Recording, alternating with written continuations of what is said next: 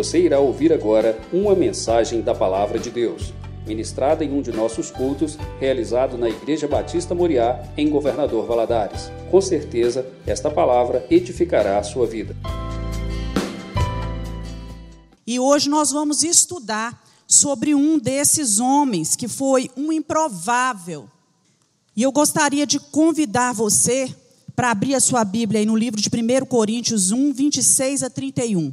Mateus foi um desses homens improvável no reino do Senhor. Se a gente fosse olhar para Mateus e falar, ah, a gente não entende, né? Por que, que Deus escolheu Mateus? E tem hora que eu olho para a minha vida e falo assim, nossa, por que, que Deus me escolheu, apesar dos meus defeitos? E eu creio que você também deve fazer essa pergunta a você mesmo, né? Eu sou um desses improváveis no reino de Deus. Tem muitas coisas que a gente questiona o Senhor. Tem hora que eu penso assim, Senhor, como que o Senhor olhou para nós, seres humanos, mulheres e homens, e achou em nós a capacidade de ser pais, de educar outro ser humano, de ensinar tantas coisas e ainda a responsabilidade de transmitir para aquele ser os ensinamentos do Senhor. Não é muita responsabilidade, não é?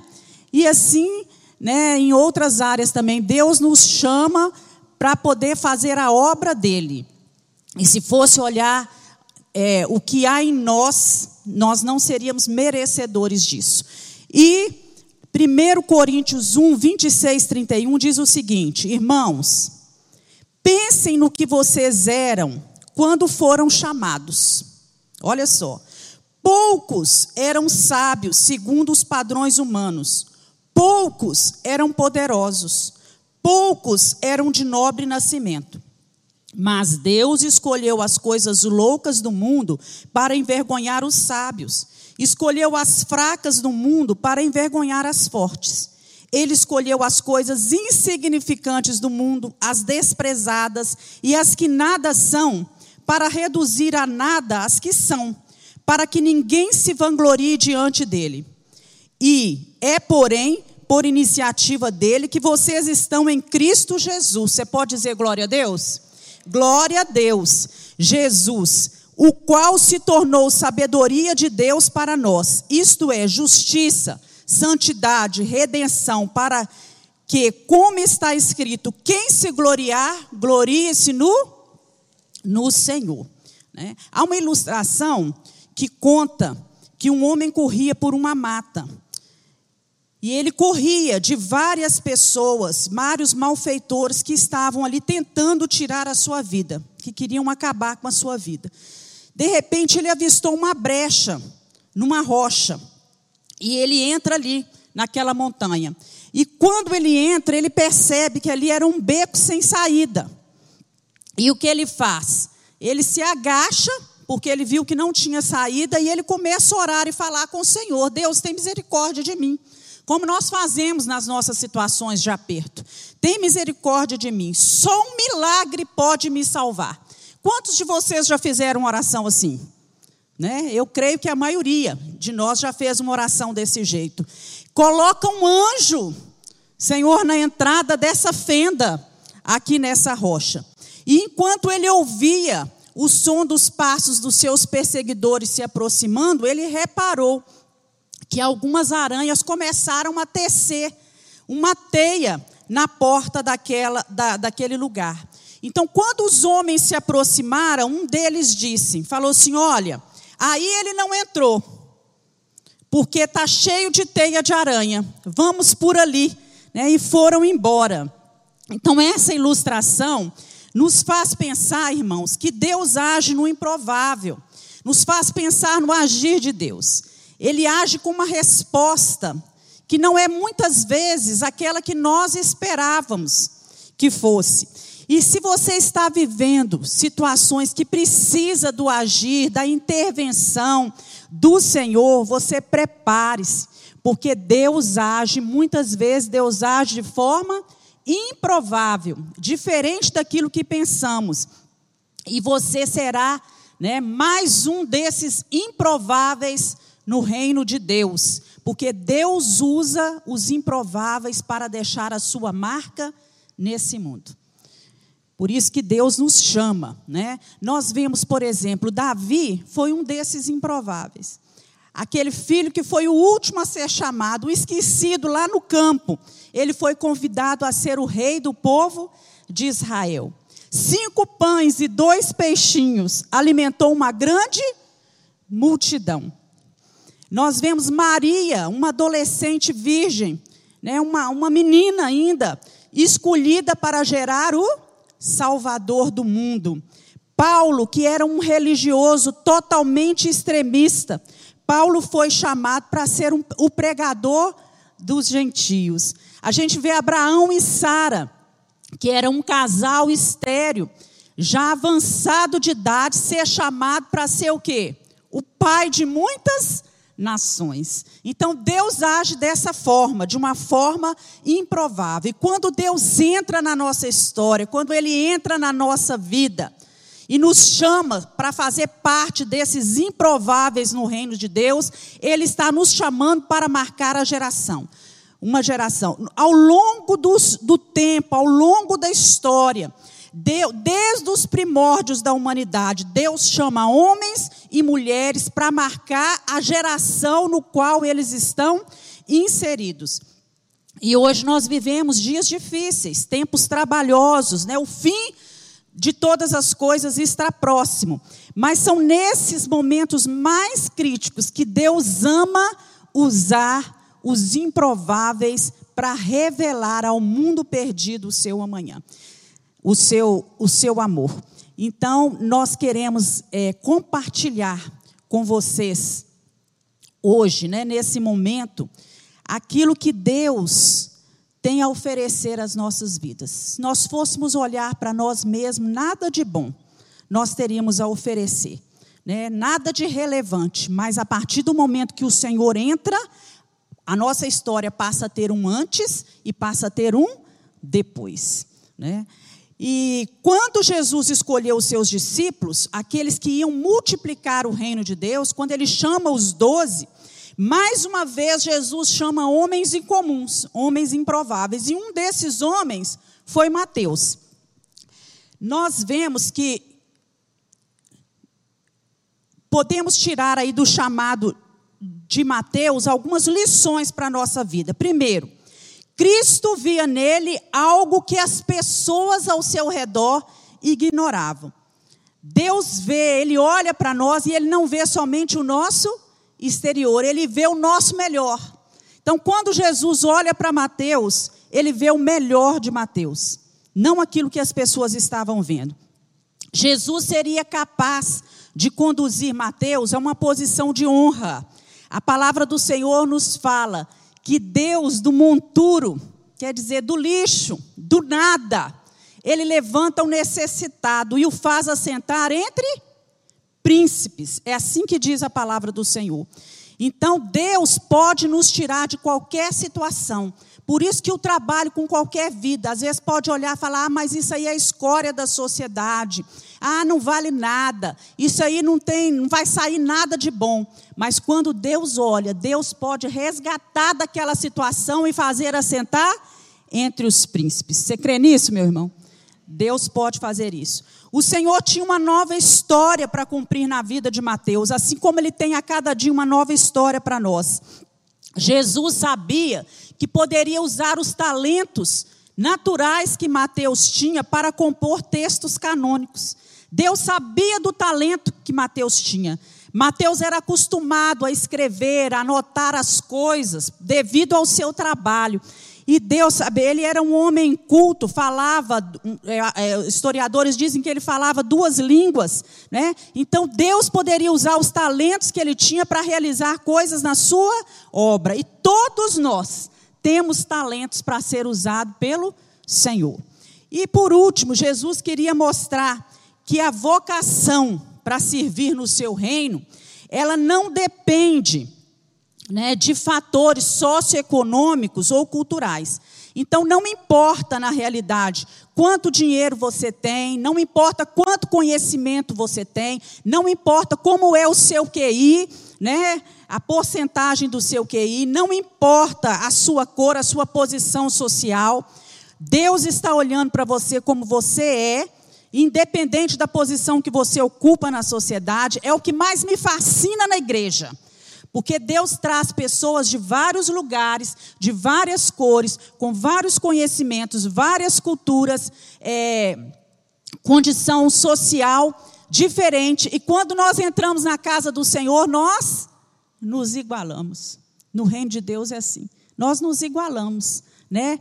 Aqui o doutor ou o juiz, né, ou o promotor, é, ou outros né, que têm uma posição de maior destaque, diante de Deus e diante de nós, irmãos, aos olhos humanos, nós não temos mais valor do que nenhum outro, outro homem que tem uma posição social ou que ganha uma quantidade de dinheiro menor do que o outro. E isso é motivo de nós louvarmos a Deus, porque é assim que Deus faz no seu reino. Então, nós vamos mostrar é, agora, pela vida de Mateus, queria convidar você a abrir, nós vamos ler alguns textos. Mateus 9, capítulo 9, versículo 9 a 13. E depois nós vamos ler Mateus 10. Então vamos abrir a Bíblia aí no livro de Mateus. Queria que você deixasse sua Bíblia aberta, porque nós vamos ler alguns textos. Mateus capítulo 9, versículo de 9 a 13. E Jesus, passando ali adiante, viu assentado na alfândega um homem chamado Mateus e disse-lhe: Segue-me. E ele, levantando-se, o seguiu. E aconteceu que, estando ele em casa, sentado à mesa, chegaram muitos publicanos e pecadores e assentaram-se juntamente com Jesus e seus discípulos. E os fariseus, vendo isso, disseram aos seus discípulos: Por que come o vosso mestre com os publicanos e pecadores? Jesus, porém, ouvindo isso, disse-lhes: Não necessitam de médicos sãos, mas sim os doentes. Ide, porém, e aprendei o que significa: misericórdia quero e não sacrifício, porque eu não vim a chamar os justos, mas os pecadores ao arrependimento. Vamos lá para Mateus capítulo 10, versículo 1 a 7. E chamando os seus doze discípulos, deu-lhes poder sobre os espíritos imundos para os expulsarem, para curarem toda a enfermidade e todo o mal.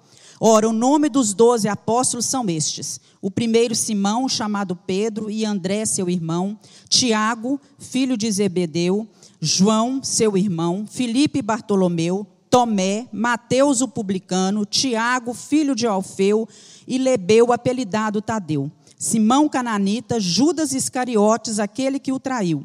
E Jesus enviou esses doze e lhes ordenou, dizendo: Não ireis pelo caminho das gentes, nem entrareis em cidade de samaritanos, mas ide antes as ovelhas perdidas da casa de Israel. E indo, pregai, dizendo: É chegado o reino dos céus. Vamos lá para Lucas, capítulo 3. Lucas, capítulo 3 versículo 27.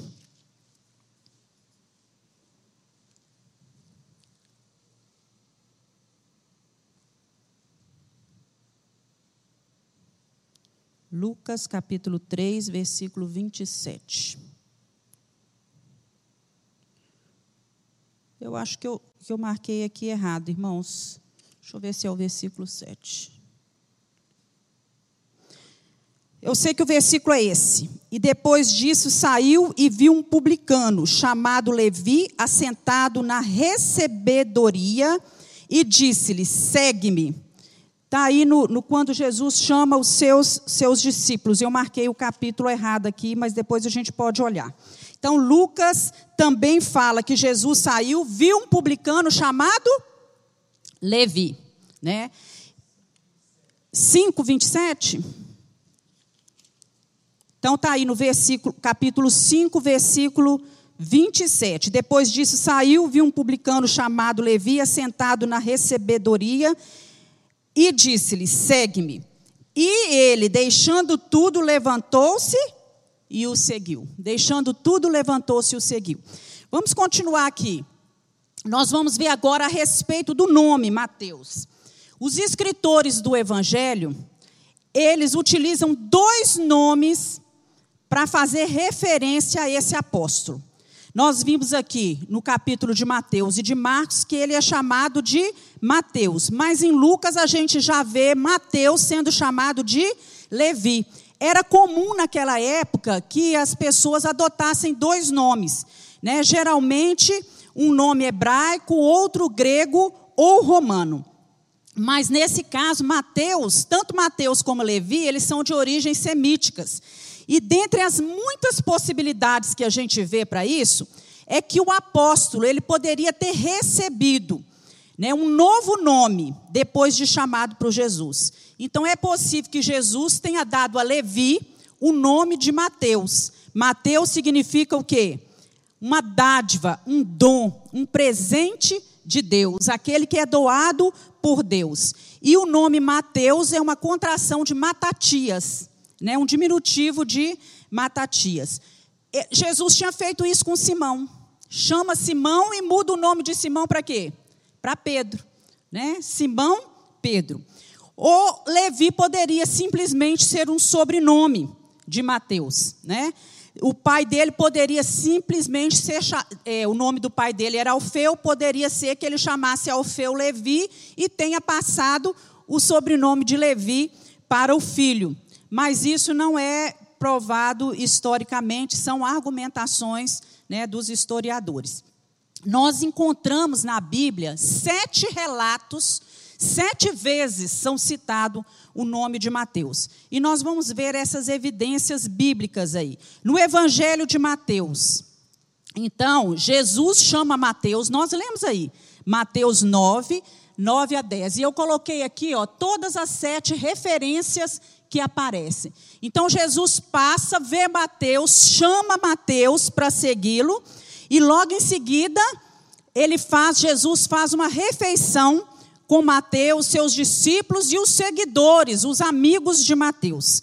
Lá em Mateus capítulo, no, é, vers, capítulo, versículo 10, a gente vê uma referência falando assim: que sucedeu que estando ele em casa. E muitas pessoas pensam que estando ele em casa se refere a Jesus. Que Jesus estava na sua casa e que Mateus chega ali com seus com seus amigos. Mas se a gente for ler os outros textos, nós verificamos lá em Marcos capítulo 2, versículo 15, também Lucas no livro de Lucas que essa casa não era a casa de Jesus, era a casa de Mateus. Mateus abriu a sua casa para receber Jesus e para receber os seus amigos. Lá no Evangelho de Marcos, Jesus chama Levi, o filho de Alfeu. Vamos abrir aí em Marcos 2, 14 e 15? Marcos capítulo 2, versículo 14 e 15 que diz o seguinte: E passando Jesus, viu Levi, filho de Alfeu, sentado na alfândega, e disse: Segue-me. E levantando-se, o seguiu. E aconteceu que, estando sentado à mesa em casa deste, também estavam sentados à mesa com Jesus os seus discípulos, muitos publicanos e pecadores, porque eram muitos e o tinham seguido. Então a gente vê aí Jesus chamando Levi. Agora em Marcos capítulo 3, Olha em Marcos capítulo 3, versículo 18, a gente já vê né, o próprio autor dos evangelhos chamando Levi de Mateus. E a André, a Filipe, a Bartolomeu e a Mateus.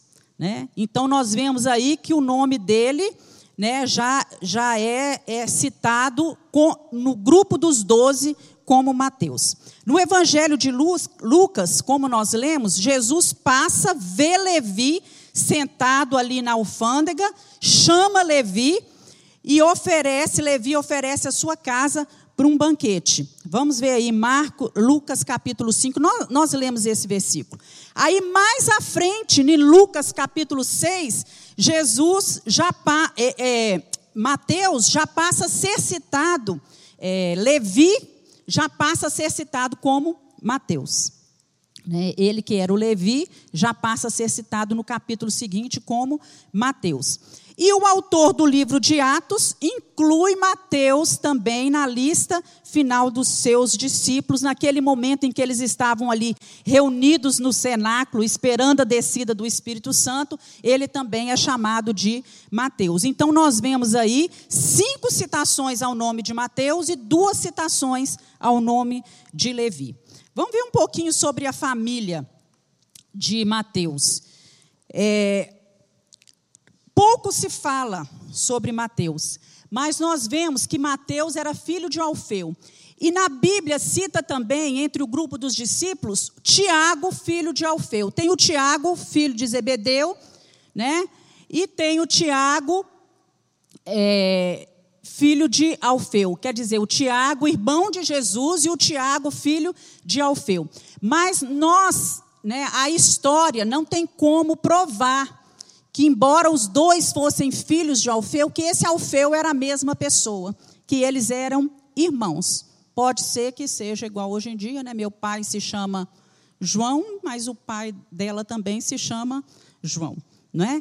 Citado. E esse né, Tiago é totalmente diferente do Tiago, irmão de Jesus. E aí nós vemos que ele nasceu na cidade de Carfarnaum, está ali bem marcadinho no mapa, né? Provavelmente tenha nascido nessa cidade que ficava na costa do Mar da Galileia. Foi o local onde Mateus exercia o seu ofício, onde ele trabalhava. A cidade de Cafarnaum era uma cidade é, banhada pelo mar, e ali chegavam muitos barcos, muitos navios, muitas mercadorias, e quando isso chega, tem que pagar o quê? Quando chegava à cidade? Pagar impostos. E Mateus trabalhava ali. Vamos ver o ofício de Mateus. A palavra de Deus fala que o segue-me de Jesus foi dirigido a um publicano. Né, nós vemos isso lá em Mateus capítulo 9. Um publicano era um cobrador de impostos. Então a gente vê que coisa maravilhosa. Jesus transportar Mateus da condição de, da, de funcionário do Império Romano para apóstolo e servo de Cristo. Que mudança, né? Impressionante. E quando nós falamos em publicanos, nós temos que levar em consideração que haviam duas classes de publicanos, né? É, para diferenciar é, essas classes, é, tem algumas coisinhas. A primeira classe era formado por homens muito ricos, que normalmente, né, na maior parte do tempo, eles eram romanos. E eles venciam um leilão que era feito para adquirir o direito de cobrar impostos em determinada região. Então, o Império Romano, ele fazia um leilão, ele não entregava a cobrança de impostos né, de, a nenhum oficial. Ele fazia um leilão e arrendava esse direito de cobrança de impostos ao maior lance que era dado nesse leilão. Então, assim, aquele que era o arrenda, arrendatário, ele pagava né, adiantado parte da soma dos impostos que ele ainda iria recolher com o passar do tempo. Depois disso, né, depois desse leilão, eles adquiriam esse direito de cobrar impostos e, evidentemente, eles cobravam taxas inflacionárias, né? já que não havia um preço fixo de quanto eles poderiam cobrar. Zaqueu era um desses é, publicanos, né? e que subiu numa árvore em Jericó para ver Jesus, porque lá, vamos abrir aí em Lucas, capítulo 18, versículo 2, para você ver que interessante. Aliás, irmãos, espera aí, deixa eu ver aqui. Tchau, tchau, tchau.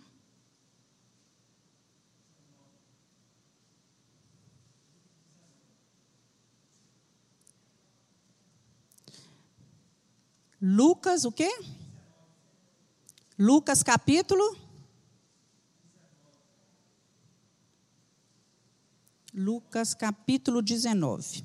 Eu anotei, ah, eu anotei 18 aqui.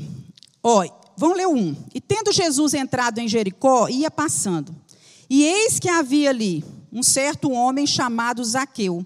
E este era um chefe dos publicanos. e era um homem muito rico. Então, Zaqueu fazia parte desse primeiro grupo dos publicanos. Ele era um chefe dos publicanos. Ele não sentava na alfândega lá para poder ficar cobrando impostos, né? Agora a gente vê uma seguinte, uma segunda classe de publicanos, que era ainda mais odiada do que a primeira. Por quê? Porque eles eram judeus. Judeus que se aliavam aos romanos. Então, eles eram homens que trabalhavam para os primeiros publicanos. Eles se assentavam né, nas alfândegas, na coletoria, na recebedoria, como a Bíblia traz algumas versão, versões, e eles eram considerados pelo povo judeu traidores do seu povo, ladrões, chamados de assassinos, eram pecadores. E Mateus, um dos discípulos de Jesus, era um desses homens, né? E trabalhava ali na cidade de Cafarnaum. Era um judeu funcionário do Império Romano, recolhendo impostos. Ele não só trabalhava ali na área, na área aduaneira, ali na aduana, mas ele também explorava o povo, provavelmente recebendo mais do que ele deviam. Alguns historiadores, eles alegam que para trabalhar numa função dessa, a pessoa tinha que ser conhecedor de pelo menos duas ou três línguas. Irmãos, não é assim nas nossas alfândegas hoje? A pessoa, para trabalhar numa alfândega, tem que ser bilíngue, né? ou trilíngue, falar várias línguas. Então, acredita-se né, que Mateus é, tinha esse conhecimento dos idiomas e era vedado a eles né, o conhece, a participação na sinagoga. Os judeus não permitiam que esses judeus publicanos participassem na, nas sinagogas. E é, Cafarnaum, além de ser um lugar que recebia muitos barcos, muitos navios, era também a, onde passava a principal estrada que vinha de Damasco e ia para o Egito. Então a história sugere que esses homens que trabalhavam nessa função eram homens gananciosos e que cediam, trabalhavam para a classe de Herodes, para os imperadores, né, representando a Roma imperial. E quando esses homens aceitavam um emprego desse, ou eles eram convidados, ou eles se dispunham por vontade própria, eles sabiam que eles sofreriam consequência por essa escolha. E qual era a consequência disso? Eles iriam viver separados do seu povo, eles iriam ser acusados de pecar contra Deus, de perder a salvação, eles iriam receber o desprezo do povo judeu por toda a sua vida. Agora é interessante notar, é, quando a gente lê sobre a, a história de Jesus, em relação a Jesus e os publicanos. Lá em Lucas capítulo 3, versículo 12 a 13, diz o seguinte: Alguns publicanos também vieram para ser batizados. É, João Batista estava pregando, né? E os publicanos né, se aproximavam arrependidos. Né? Então, alguns publicanos também vieram para ser batizados. E eles perguntaram: Mestre, o que devemos fazer? E Jesus respondeu: Não cobrem nada além daquilo que foi estipulado. Quer dizer, façam o trabalho de vocês, mas sem serem o quê? Corruptos, né? Sem agir de má fé, sem explorar o seu irmão. A respeito da hospitalidade, Vamos ver aqui sobre a hospitalidade. Nós podemos aprender com Mateus sobre isso. Ele abre a sua casa né, para receber os seus colegas de trabalho para uma refeição que ele estava dedicando ao Senhor. O convidado principal era Jesus. Mas o que é que Mateus visa com isso? Tão logo ele teve um encontro com Cristo, ele deve ter pensado assim: todos os outros meus amigos que estão na mesma situação que eu, eu vou abrir a casa para recebê-los, para que eles possam ouvir de Jesus, para que eles possam conhecer Jesus. Ele não só foi transformado, mas ele agora também queria que outras pessoas fossem transformadas. E assim deve acontecer conosco.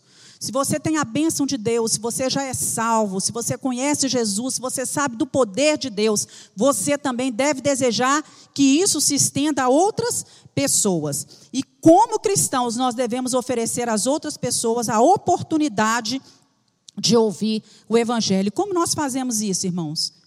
Servindo as pessoas, levando a palavra, né, convidando para vir à igreja, presenteando com coisas que falem de Deus, com o nosso testemunho, que é a coisa principal para mostrar que nós somos pessoas transformadas.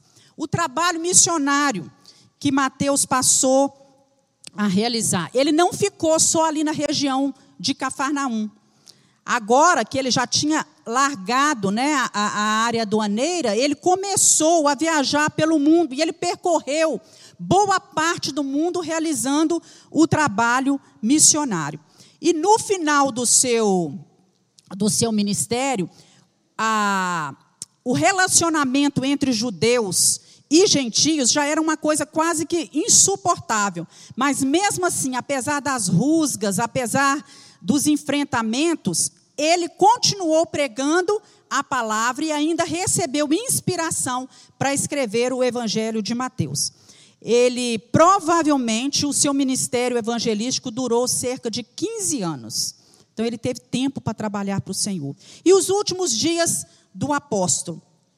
É, embora para alguns historiadores ele tenha morrido de morte natural, a tradição né, cristã que é mais amplamente aceita, que foi registrado por Eusébio, Eusébio de Cesareia, ela arrola Mateus como um Marte.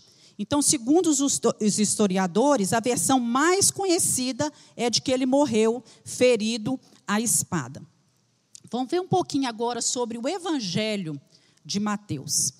Então, o Evangelho segundo Mateus, aqui eu coloquei assim, que no Evangelho de Cristo haviam quatro classes, nos tempos de Cristo, quatro classes que representavam o povo daquela época: judeus, romanos, gentios e um corpo tomado das três classes, que era a igreja, que tinha tanto judeus como romanos e como gentios.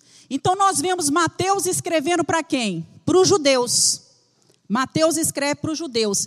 E ele, o enfoque dele era que o Messias, o Messias esperado, ele era o rei de Israel. Ele era o rei dos judeus. Tanto é que ele relata isso, né? Eis aqui o rei dos judeus. Marcos escreve para os romanos. E Marcos dá um enfoque no homem perfeito.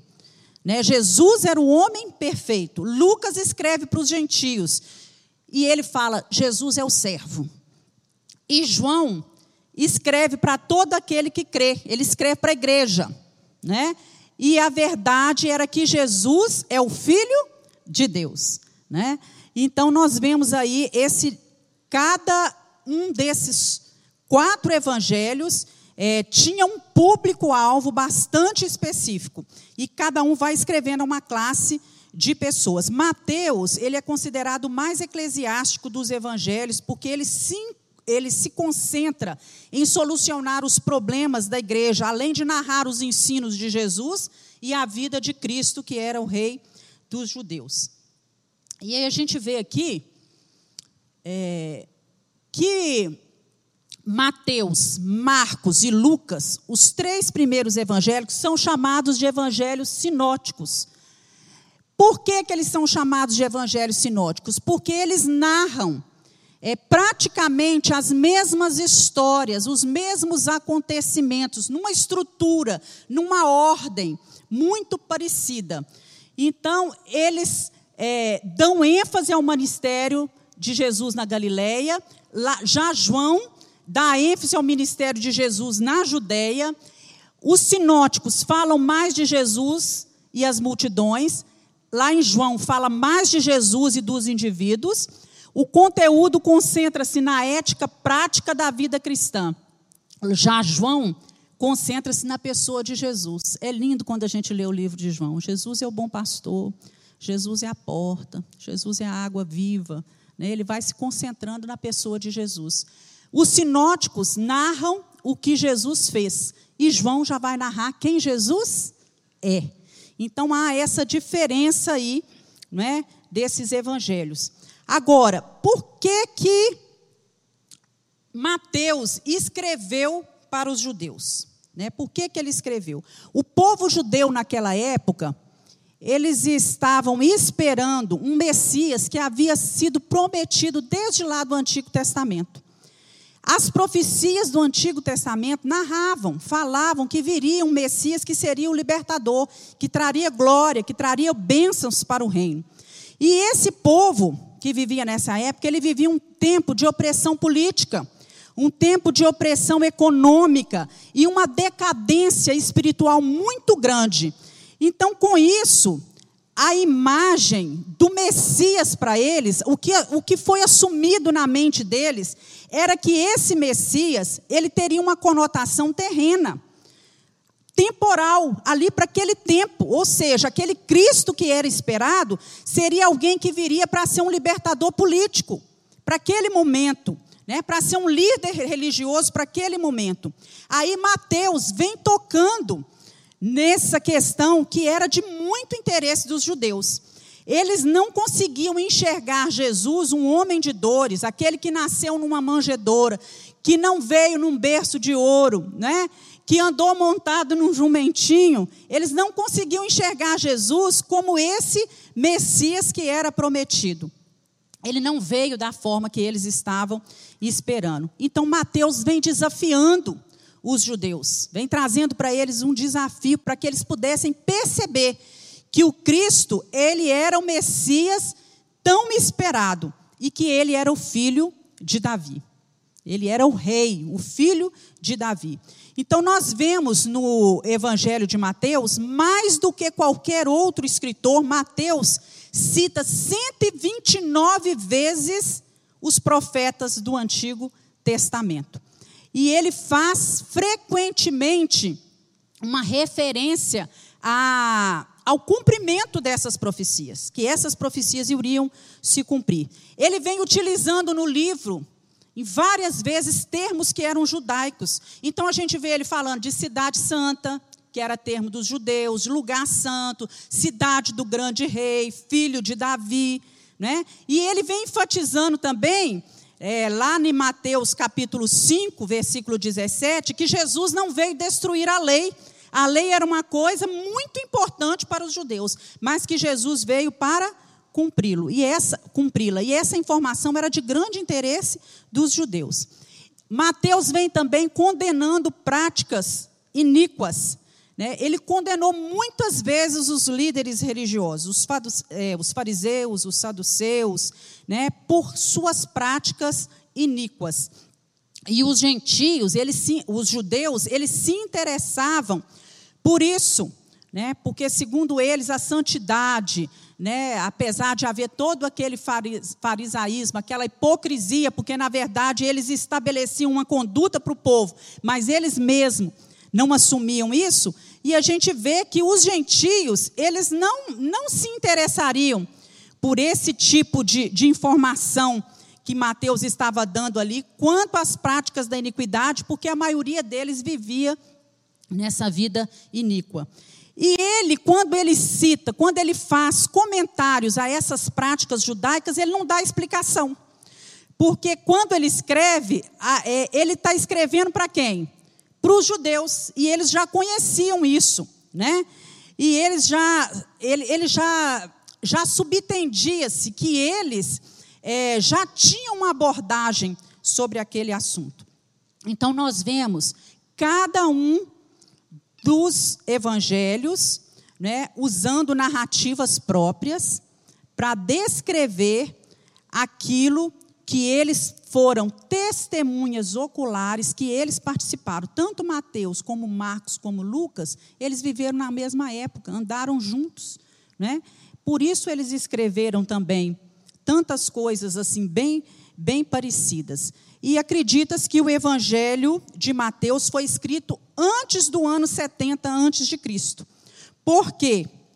Vamos ler aí Mateus capítulo 4, versículo 5.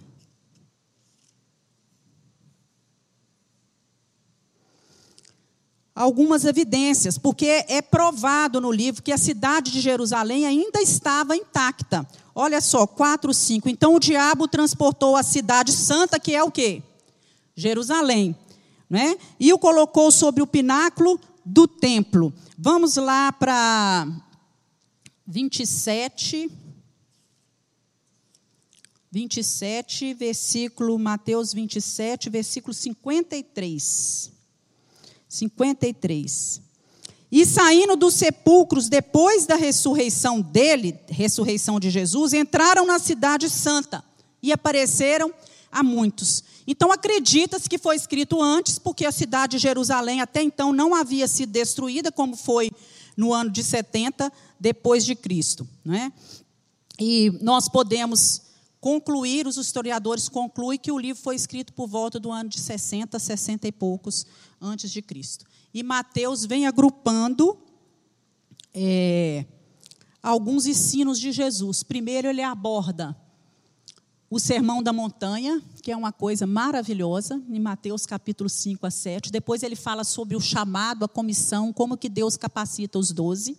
Ele fala sobre as parábolas do reino, aí cita-se todas as parábolas. O discurso sobre a grandeza do perdão, que está em Mateus 18, e depois ele vai falar trazer o sermão profético, que é o fim de todas as coisas. Ele vai trazendo isso aí. Então, irmãos, é, nós podemos trazer para a nossa vida, com todo esse conhecimento que a gente viu aí da vida de Mateus e da vida e sobre o Evangelho de Mateus, que há pessoas, né, que as pessoas nesse mundo são improváveis no reino de Deus. E que nós somos escolhidos pelo Senhor apesar de. Apesar de. Então, nós vivemos num mundo e sabemos que cada grupo social que é inserido nesse mundo, em cada contexto que vive, ele tem, cada grupo tem suas convicções, tem sua forma de agir, de pensar. E isso, na maioria das vezes, gera o quê? Preconceitos, geram desprezos de algumas pessoas. E toda essa forma de agir com o semelhante, tem, é, com o nosso próximo, tem origem lá no pecado, no pecado que foi inserido no mundo desde lá da, da criação. Desde que o pecado entrou no mundo, nós vemos é, o homem é, se, se degradando, o homem se corrompendo, o homem praticando iniquidades. E as pessoas em muitos grupos sociais são desprezadas. É, porque para o mundo hoje em dia, você ser uma pessoa bem-sucedida, uma pessoa que, que tem sucesso, é, você tem que ter um certo grau de influência, ou você tem que ter uma certa posição social. Alguns critérios para o mundo, né? É, para você ser uma pessoa de sucesso. Por exemplo, em outras épocas, e ainda infelizmente existe isso, os negros, eles eram marginalizados, não é? eram considerados inferiores. E era uma classe à parte, nós sabemos disso, diante de um contexto de uma sociedade. E nós sabemos que isso, diante de Deus, não pode existir. Nós somos todos iguais. E Deus escolhe a todos: brancos, negros, magros, gordinhos, né, altos, baixos, inteligentes ou não tão inteligentes, né? pessoas com QI altíssimo, mas pessoas que às vezes nem sabem escrever, mas são usados todos pelo o Senhor, porque Deus pensa e Deus age diferente de nós. Deus vê diferente de nós. O homem vê o exterior, mas o nosso Senhor vê o nosso interior. Então Deus está à procura, né? procura de homens e mulheres, de pessoas que são muitas vezes insignificantes aos olhos humanos, mas que marquem a história com aquilo que Deus tem dado no local onde eles estão inseridos. Eu acho lindo aquele versículo quando Deus fala assim: Achei Davi, achei Davi, um homem segundo o meu coração. Para uma pessoa achar, uma pessoa tem que primeiro procurar, não é? Então dá a entender que Deus estava procurando um homem que fosse segundo o seu coração e Deus ainda continua procurando homens segundo o coração de Deus, que se disponham a trabalhar. Que se nós olharmos para eles são improváveis, mas Deus olha o interior e Deus escolhe e chama. Então prepare-se para ser um desses escolhidos de Deus. Você pode dizer amém? Amém. Nós somos escolhidos de Deus para fazer diferença, para é, revelar o nosso Pai do céu, aqueles que estão nessa terra e que são órfãos desse Pai.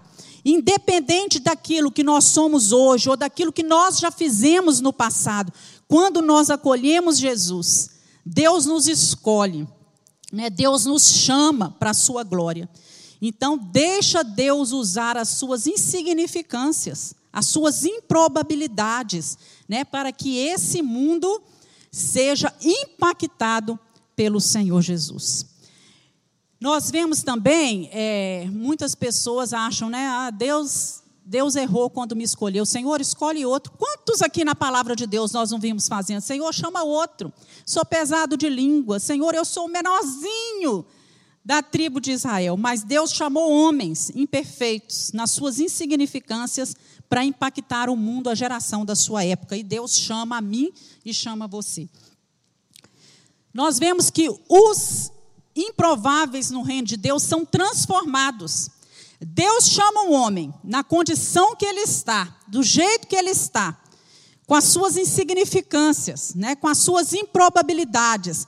Mas Deus pega esse homem e faz dele um vaso na mão do oleiro. E Deus vai transformando esse homem. Isso é o que? O processo da santificação. Deus vai transformando esse homem. E é lindo quando a gente começa a ouvir testemunhos, né, que a gente fica abismado com o que Deus fez. Nossa, como é que Deus fez isso na vida dessa pessoa? Que coisa linda, que milagre maravilhoso. Né? E se esses milagres não fossem contados, não fossem narrados, né? nós nunca poderíamos imaginar o que essas pessoas passaram, o que elas viveram, as situações difíceis, como muitas vezes nós vemos abuso, né? perdas, vícios, rejeição, casamentos desfeitos, mas que a transformação, o moldar de Deus, vai fazendo nos improváveis, né? com que a história deles seja, seja mudada e que eles tenham uma nova história de transformação pelo Senhor. Porque aqueles que Deus pega, aqueles que Deus escolhe, que Deus chama, Ele transforma. Né? Ele capacita essas pessoas. Ele vai, essa pessoa vai crescer no conhecimento.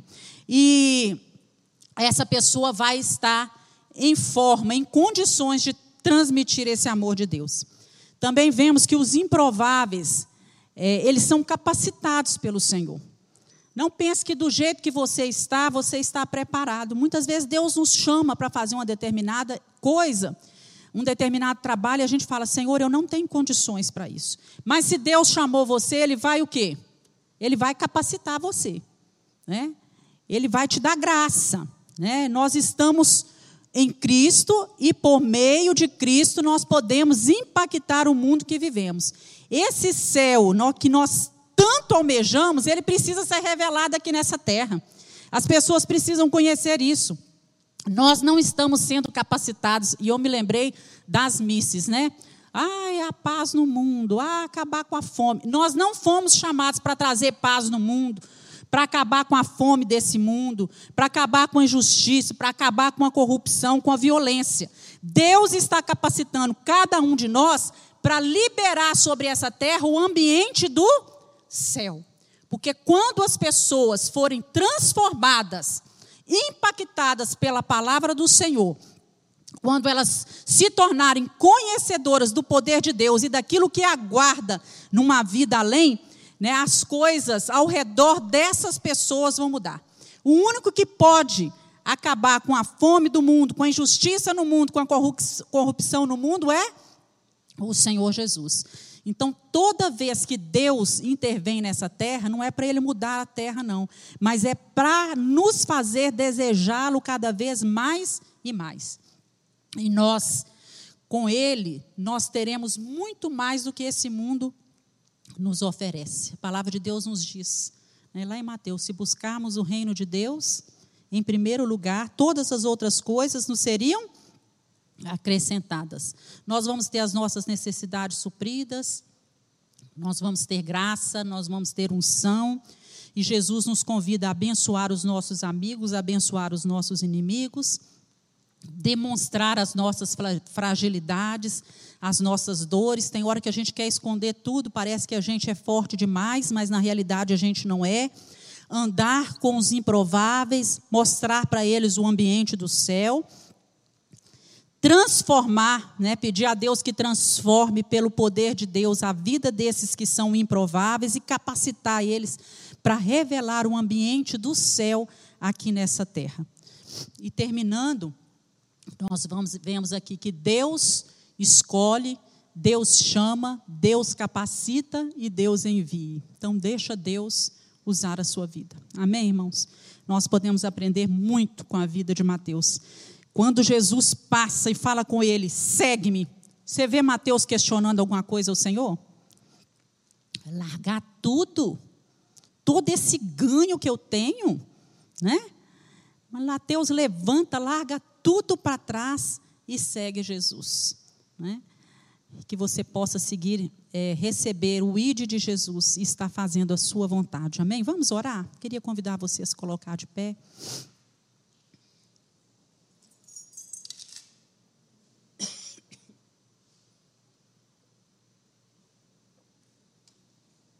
Deus é bom, amém?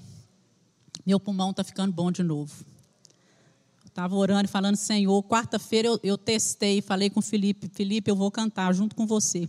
Tem dois meses e pouco que eu não canto. Né? Só canto em pensamento ou partezinhas da música para testar meu pulmão. E no louvor é mais fácil, né? Porque a gente canta um pouquinho, pode parar e tudo. Falei, vou começar a preparar para domingo, porque eu não sei se eu vou aguentar falar 50 minutos, mas Deus é bom, irmãos. Glória a Deus, né? Deus pega a gente das nossas improbabilidades, né? E, vai fazendo coisas grandiosas. Abaixe sua cabeça, feche seus olhos e fala com o Senhor: Deus, eu fui escolhido, fui chamado, estou sendo transformado. Me capacita, Senhor, me envia, que eu possa abrir a minha casa, o meu coração, como Mateus abriu que eu possa ver nas pessoas, desejar que as pessoas conheçam esse mesmo Deus, esse mesmo Jesus que nós conhecemos. Ah, Senhor, como nós precisamos do Senhor. Se nós formos olhar para nós mesmos, nós sabemos que nada merecemos, que nada somos.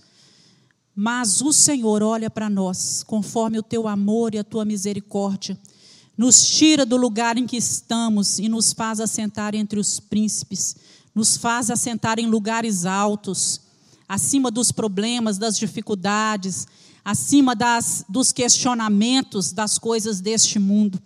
Oh Deus, olha para nós e vá aperfeiçoando em nós o teu caráter, o teu amor, vá nos ajudando, Senhor, a cada dia da nossa vida. Estamos todos em obras, todos sendo transformados pelo poder do Senhor. Por isso, vá aperfeiçoando em nós, meu Deus, a tua graça. Em nome de Jesus nós oramos. Amém. Deus abençoe você.